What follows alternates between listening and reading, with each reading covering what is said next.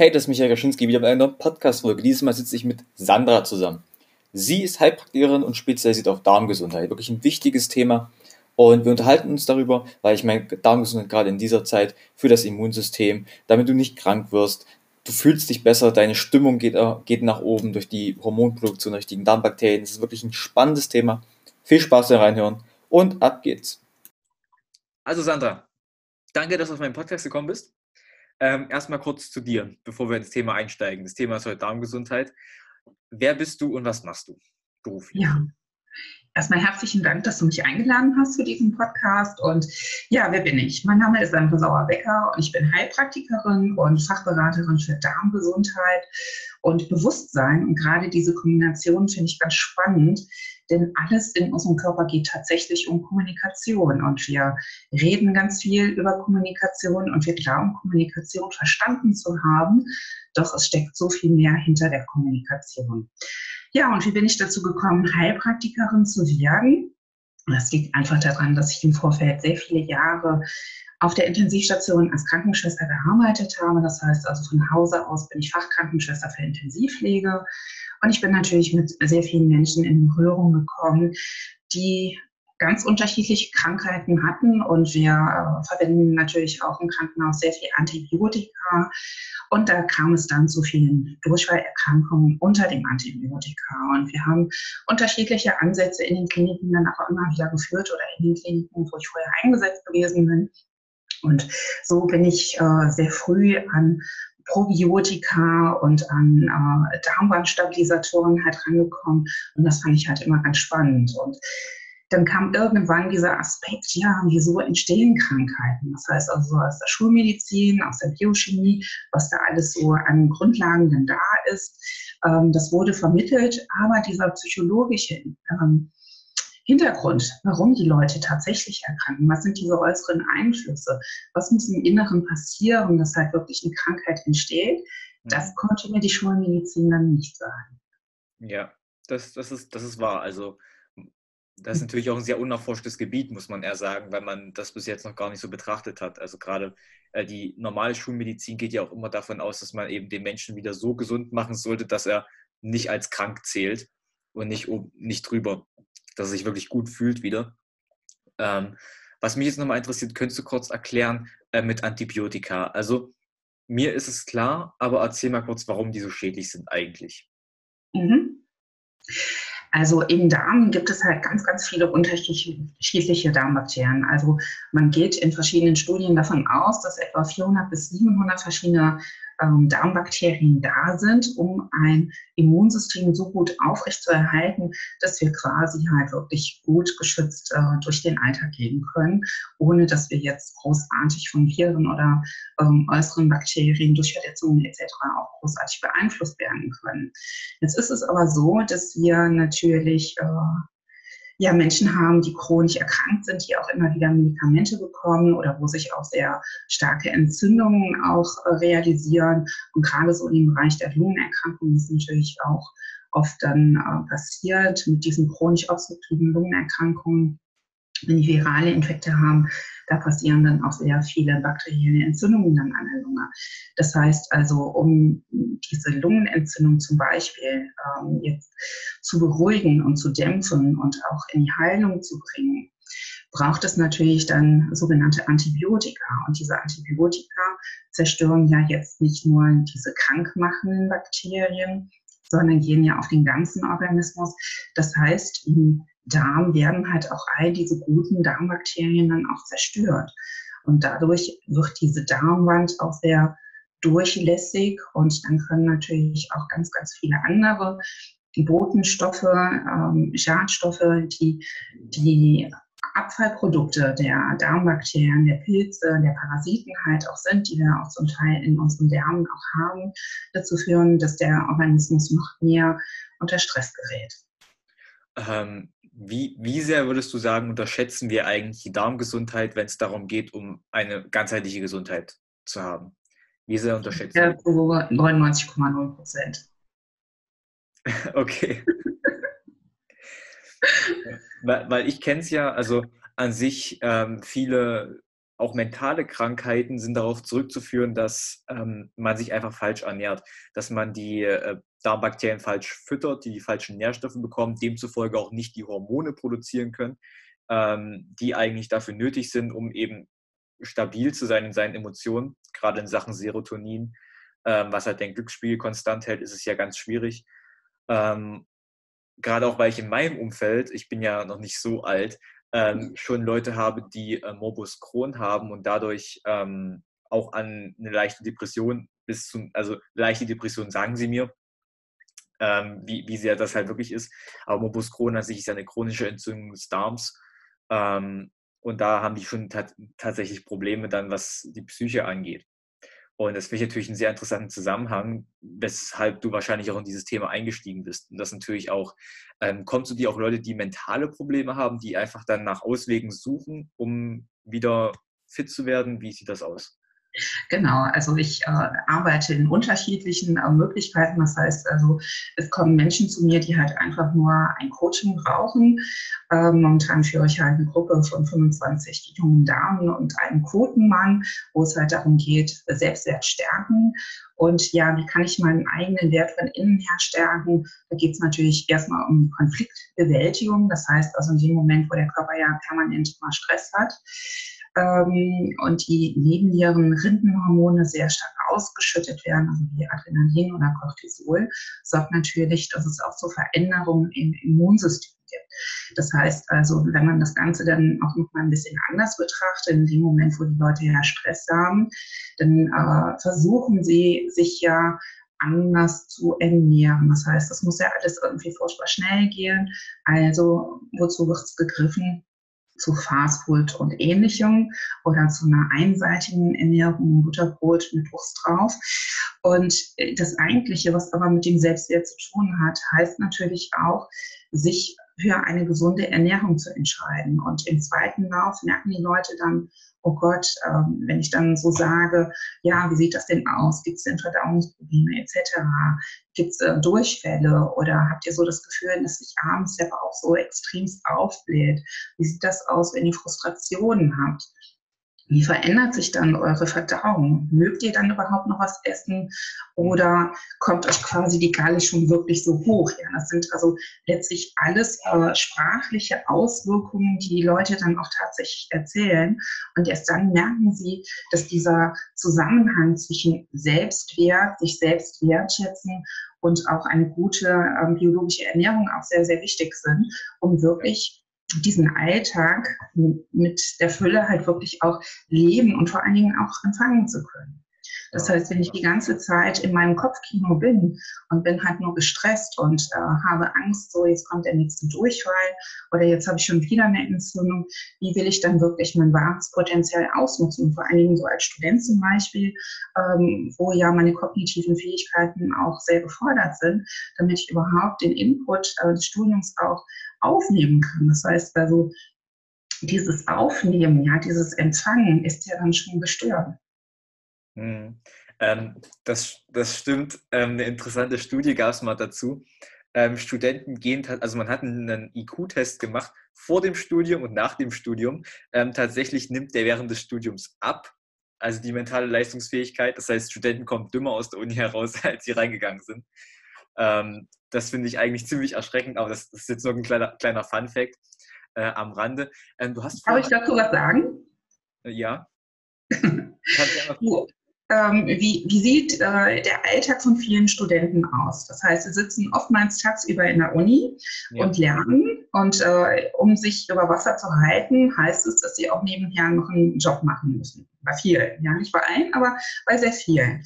So, und äh, dann reicht das oftmals ja gar nicht aus, was sie über den Nebenjob auch erwirtschaften können, um sich eine gesunde Ernährung zu halten. Das heißt also, in dem Moment sind sie ja schon in einem Mangelprogramm gehalten und aus diesem Mangelprogramm herauszukommen und dann auch noch die Zeit zu haben, sich wirklich mit Ernährung intensiv auseinanderzusetzen, das ist sehr schwierig, ja. Und ähm, ich mag jetzt nicht so die typischen Klischees von wegen äh, Studentenpartys etc. Das gehört natürlich auch mit dazu, das Gefeiert werden. Aber die meisten Studenten sind wirklich sehr straight und wissen halt, dass sie halt einfach äh, auch gucken, dass sie zeitnah auch durch Studien kommen. Ja, ähm, obwohl man muss auch gucken, also ich, man kann auch eine gesunde, ausgewogene Ernährung auf einem kleinen Budget haben, das auf jeden mhm. Fall. Problem ist dann einfach nur, dass die Leute nicht wissen, wie sie anfangen sollen. Es sind viel mhm. zu viele Informationen im Umlauf, gerade was gesund ist und was nicht.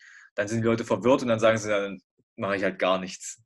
ähm, das ist dann einfach so. Ähm, nee, aber du hast nochmal, um aufs Thema Darmgesundheit zurückzukommen, du hast mir schon gesagt, äh, verschiedene Probiotika und Darmwandstabilisatoren. Können Sie uns kurz was darüber erzählen? Was sind Probiotika? Welche Beispiele und was sind Darmwandstabilisatoren? Davon habe ich zum Beispiel noch kaum gehört. Ähm, mhm. Wäre super, wenn du das ein bisschen näher ausführst.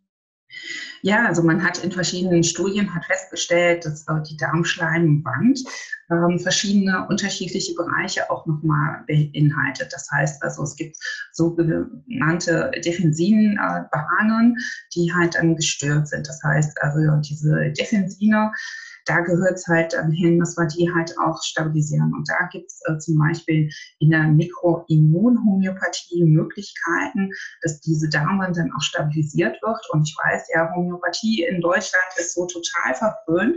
Aber wenn alles andere halt nicht hilft, warum soll man da nicht mal andere Wege gehen, ähm, was vielleicht doch nach dem Prinzip Ähnlichem mit Ähnlichem zu therapieren vielleicht doch ganz sinnvoll ist.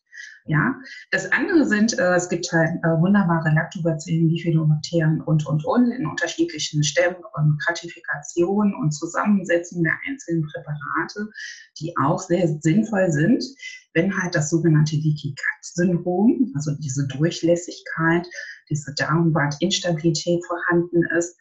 Aber das Wesentliche ist wirklich der Stressabbau bei den Leuten. Ja, das heißt also wirklich so diese Konditionierung in den Menschen mach es allen recht, sei stark, sei perfekt und, und, und. Also diese inneren Antreiber, die einen immer wieder dazu bringen, über das körperliche Maß hinauszugehen, die eigene Achtsamkeit, die Ruhe zu kommen. Ja, das kann durch Meditation, das kann durch Sport sein, das kann auch einfach mal durch auf dem Sofa liegen und nichts tun sein.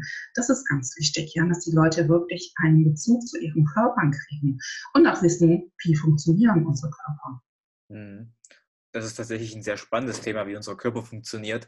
Ähm, aber viele haben den Bezug dazu nicht, beziehungsweise, also es, es ist, läuft eigentlich auf ein Bildungsproblem hinaus, weil es einmal jemand beibringen sollte, aber es keiner tut, wenn man sich nicht selbst unglaublich anliest, ähm, dann hat man da keinen Zugriff dazu. Ähm, okay, du hast jetzt schon gesprochen von, von Lactobacillen, also sozusagen Milchsäurebakterien. Und es gibt ja die zwei, zwei verschiedenen großen Stämme. Es gibt einmal die in Milchprodukten und mhm. es gibt einmal die in Sauerkraut. Mhm. Als Beispiel. Ähm, würdest du jetzt sagen, du nimmst ein Präparat, also wo, wo verschiedene Stämme drin sind, um das auszugleichen, würdest du sagen, in deiner Ernährung sollte mehr Sauerkraut sein, Sauerkrautsaft oder sollte mehr ähm, Joghurt sein oder Kefir oder was auch immer. Ähm, mhm. Was gibst du deinen Klienten dann mit? Also ich arbeite schon äh, sehr viel über Präparate, sage aber auch gleichzeitig, dass die Ernährungsumstellung natürlich auch sehr wichtig ist, weil da geht es ja auch um die Langfristigkeit. Wenn aber äh, ein Patient mit äh, Colitis ulcerosa oder einem Maus Crohn kommt, wo eine sehr starke Schädigung einfach schon dieser Darmwand da ist, ähm, dann macht es erstmal nicht so viel Sinn, mit Sauerkraut einfach zu arbeiten. Das heißt also in dem Moment braucht es einfach wesentlich mehr an anderen Dingen, die halt ganz wichtig sind. Und da arbeite ich halt äh, mit verschiedenen Präparaten halt zusammen. Und es gibt auch bestimmte E. coli-Bakterien, die ich auch dazu gebe. Da gibt es also einen bestimmten Stamm, der sehr toll ist, der halt ähm, ein bestimmtes äh, Eiweiß dann auch mehr mit aufbaut, was die Darmwand dann auch stabilisiert. Und ich arbeite auch einfach sehr gerne mit Phytotherapeutika zusammen und mit Omega etc., was auch nochmal ganz wichtig ist, um die Entzündungsreaktion im Körper runterzufahren. Also mit Omega-3 dann wahrscheinlich, mit ja. Fischöl oder Algenöl wahrscheinlich dann? Genau. Okay. Ähm, was, was wollte ich gerade, was wollte ich gerade sagen? Äh, an sich ein total spannendes Thema, aber E. coli, eigentlich E. coli ist doch eher dann ähm, durch, also Durchfall verursachend. Ja, also es gibt ja die guten E. coli-Bakterien und es gibt halt äh, die weniger guten E. Mhm. coli-Bakterien und es gibt halt äh, Studien, wo halt ein bestimmtes Präparat, ich darf jetzt ja keine Werbung machen für die Firma, ähm, aber es gibt tatsächlich ähm, Präparate, die einen bestimmten Stamm haben und der nennt sich äh, E. coli Nisselstamm. Und das ist ein ganz äh, spezieller Stamm, der halt sehr stark auf die Darmwand auch reagiert. Und damit haben wir schon vor über 20 Jahren sehr, sehr gut gearbeitet und der funktioniert auch heute immer noch sehr, sehr gut. Okay. Ähm, wendest du dann auch so was wie eine Darmsanierung ähm, an? Also, dass du erst sagst, eine komplette Darmreinigung. Das macht man ja meistens mit ähm, sehr viel Salzen, also dass du halt so ganz viel Natrium da drin hast und dann kriegst du erstmal durch diesen Wasserentzug einen Durchfall und dann ist erstmal die komplette Darmflora raus. Mach, machst du sowas dann auch? Also ich bin nicht so strange. Äh, ich mache das halt einfach ein bisschen smoother. Das ja. liegt einfach daran, äh, dass die Menschen einfach, wenn sie zu mir kommen, schon in einem recht schlechten Energiehaushalt sind. Wenn ich jetzt auch noch große Abführmaßnahmen mache und die Leute sitzen sowieso oftmals schon sehr viel auf der Toilette und ich sage, jetzt kommt noch ein bisschen mehr Durchfall, dann laufen die direkt alle aus der Praxis raus. Ja. Und ähm, weil das einfach zu schwächend ist. Das heißt also, ich arbeite gänzlich nicht so, sondern erstmal geht es darum, eine Stabilisation der Situation zu erreichen und äh, da ist für mich im Vordergrund erstmal die Darmwand auch tatsächlich wieder aufrecht zu kriegen, dass halt genügend Resorptionsstoffe, Vitalstoffe auch wieder aufgenommen werden, dass die Psyche dann auch äh, stabiler ist. Ja, du hast ja eben auch sehr schön gesagt, so es können äh, depressive Verstimmungen dann auch aufkommen und Ängste etc., Schlafstörungen. Und das ist mir erstmal wichtiger, dass die Körper wirklich mehr in die Ruhe kommen. Das heißt also, ich sehe mich auch eher als äh, Transformations- oder Kommunikationsmedium zum Körper an, um den Leuten halt wirklich zu vermitteln, was braucht der Körper. Hm. Okay, ähm, sehr interessant. Also mit, mit Darmgesundheit kann man an sich sehr viel machen, meiner Meinung nach. Und es ist auch ein unterschätztes Thema, wie viel tatsächlich vom Darm her abhängt. Ähm, ich glaube, wir Menschen bestehen, glaube ich, sogar aus 90 Prozent Bakterienzellen und 10 Prozent Menschenzellen tatsächlich. Also wir sind so mit Bakterien ähm, in einer Synergie. Wir profitieren davon. Ähm, dass es einfach ähm, blöd ist, das zu verleugnen. Was mich jetzt noch interessiert, ist eine neuere Studie ab, naja, was heißt neu? Ich glaube, im Mai diesen Jahr, letzten Jahres, äh, kam irgendwie heraus, dass das Problem mit Serotonin ist, dass die Blut-Hirn-Schranke nicht passieren kann. Jetzt ist die Frage, wie kommt Serotonin eigentlich ins Gehirn? Und da kam eben die Frage auf, okay, ähm, es gibt ja diesen ganz berühmten Nerv, und zwar den Nervus vagus, ähm, der vom Darm zum Gehirn führt, also die direkte Verbindung zwischen den beiden. Mhm. Und da hat man eben gesagt, dass es eben sein könnte, dass Bakterien, also die Darmflora tatsächlich, ähm, das Mikrobiom, äh, bis ins Gehirn ausstrahlt und dort auch Ableger dieses, dieses Mikrobioms sind, wo dann diese Bakterien aus dem Mikrobiom eben Serotonin produzieren. Weil so muss das Serotonin nicht die Blut-Hirn-Schranke überwinden, sondern es wird lokal im Gehirn produziert. Hast du davon schon mal gehört? Und kannst du dazu was sagen?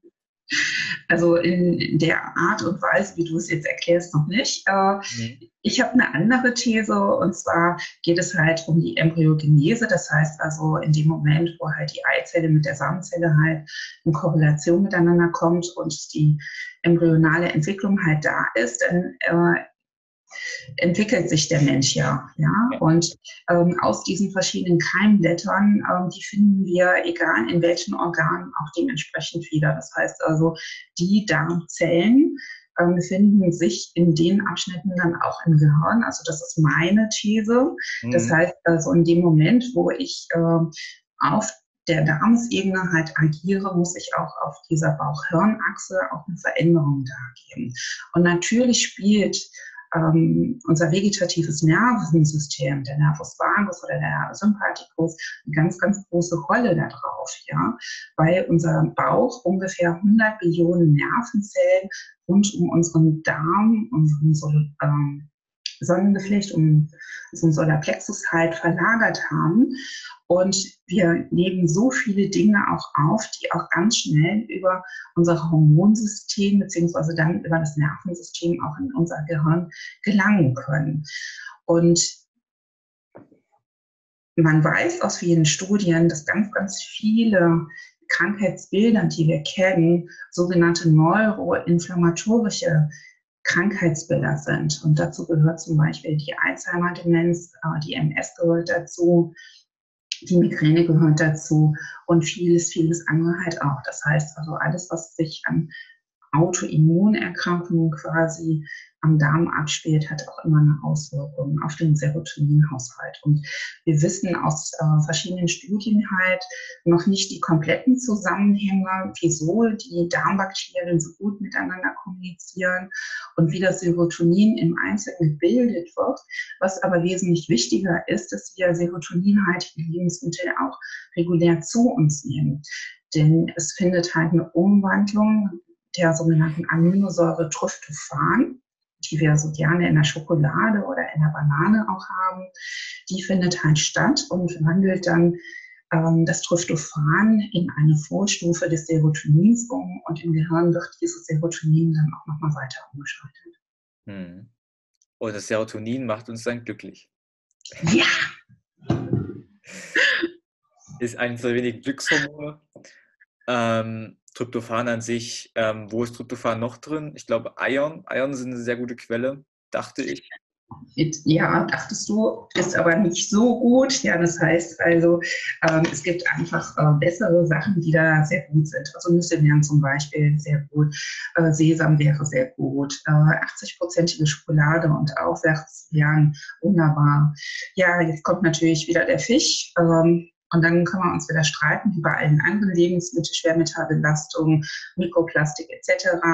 Mhm. Ähm, da muss man natürlich schon ein bisschen so auf die Qualität auch achten, gar keine Frage. Äh, Bananen, Pilze sind sehr gut, Bohnen sind sehr gut, äh, Omega-3-Fettsäuren, grüner Tee. Oh, okay.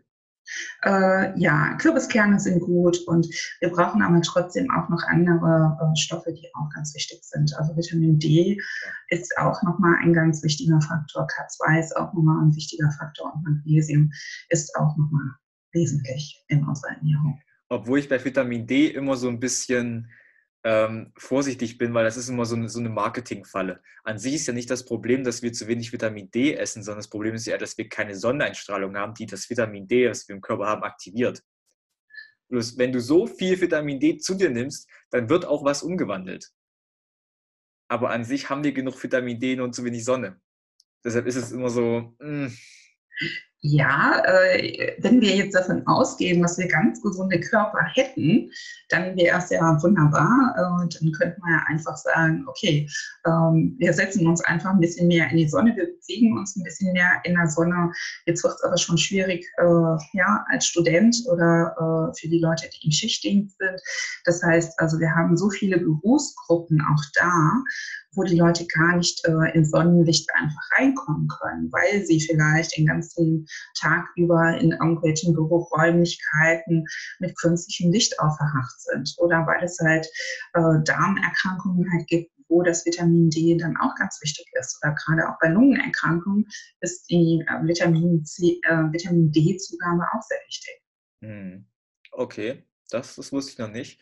Vitamin D an sich hat ja auch äh, Auswirkungen auf Testosteron und Wachstumshormone, das ist ja so gekoppelt. Das heißt, dass man fühlt sich einfach besser, wenn man Vitamin D zu sich nimmt, weil eben Wachstumshormone das sind, was uns Energie gibt. Ähm, also wo wir uns dann energiegeladen fühlen. Okay, kurz noch zu dir. Wo können wir dich finden, ähm, wenn sich jetzt jemand um seine Darmgesundheit sorgt? Ja, also man findet mich in Heinsberg. Ich traue mich gar nicht, das jetzt auszusprechen mit dem ganzen Coronavirus-Mist, äh, den es jetzt gerade bei uns in der Ecke gibt. Aber tatsächlich bin ich halt genau äh, in dieser Ortschaft und äh, ich lebe halt in Waldfeucht. Das ist also nochmal ungefähr zehn Kilometer von Heinsberg entfernt. Mhm. Und Heinsberg liegt zwischen Aachen und Mönchengladbach und Köln. Mhm. Okay. Und mehr über mich kann man über die Homepage lesen www.sandra-sauer-becker.com. Okay. Ähm, machst du auch sowas wie Online-Beratungen für Leute, die eben nicht äh, zu dir persönlich kommen können? Genau, also ich mache Online-Beratungen oder halt über diese Coaching-Tools, die ich heute auch immer wieder mit anwende, wo natürlich dann auch äh, Ernährung auch nochmal ein ganz großes Thema ist. Da geht es halt wirklich um die beratende Tätigkeit und nicht um die therapeutische Tätigkeit. Okay, alles klar. Dann zum Abschluss noch eine Frage. Was brennt dir auf der Seele? Was müssten die Leute mehr beachten? Was sind deine Gedanken dazu? Also endlich mal aus ihren ganzen Angstprogrammen herauszugehen und wirklich mal zu fragen, ist die Angst wirklich real oder gibt es darüber hinaus nicht wesentlich mehr? Und sind es einfach alte Muster und Konditionierungen, die wir jetzt endlich über Bord werfen dürfen? Und welcher Raum welche Energie und welches Bewusstsein würde das mit uns und unseren Körpern machen, wenn wir dieses alte Angstprogramm unserer Ahnen endlich mal über Bord werfen. Also wir sind ja Gott sei Dank in einer glücklichen Lage, seit 80 Jahren auch Frieden zu haben. Und den Krieg, den wir jetzt gerade in uns führen, das sind letztlich alte Programmierungen und die können wir über Bord werfen. Und das sorgt natürlich auch für mehr Freude und Gesundheit und mehr Miteinander als Gegeneinander. Das heißt, die Trennungsillusion aufgeben. Okay. Sehr gute Worte zum Abschluss. Vielen Dank, Sandra, dass du auf dem Podcast warst. Ähm, danke für deine Zeit und ich werde dich dann nochmal überall verlinken. Also dann, an die Hörer, habt noch einen schönen Tag. Ich hoffe, ihr habt viel mitgenommen. Und wir hören uns bei der nächsten Episode. Vielen Dank, dass du bis hierhin gehört hast. Ich hoffe, dir hat die Podcast-Folge gefallen. Mich natürlich würde es immer unterstützen, wenn du eine Bewertung da lässt, auf welcher Plattform du auch immer gerade äh, das anhörst. Du kannst mir auch gerne auf Instagram jederzeit schreiben, wen du gerne auf diesem Podcast hören wollen würdest. Ich freue mich auf jeden Fall für deine Vorschläge über Feedback, was kann ich besser machen. Und hab einen schönen Tag. Vielleicht hast du ja was richtig, richtig Gutes mitgenommen. Und ich hoffe, ich hoffe natürlich für dich, dass es so ist. Und noch einen schönen Tag.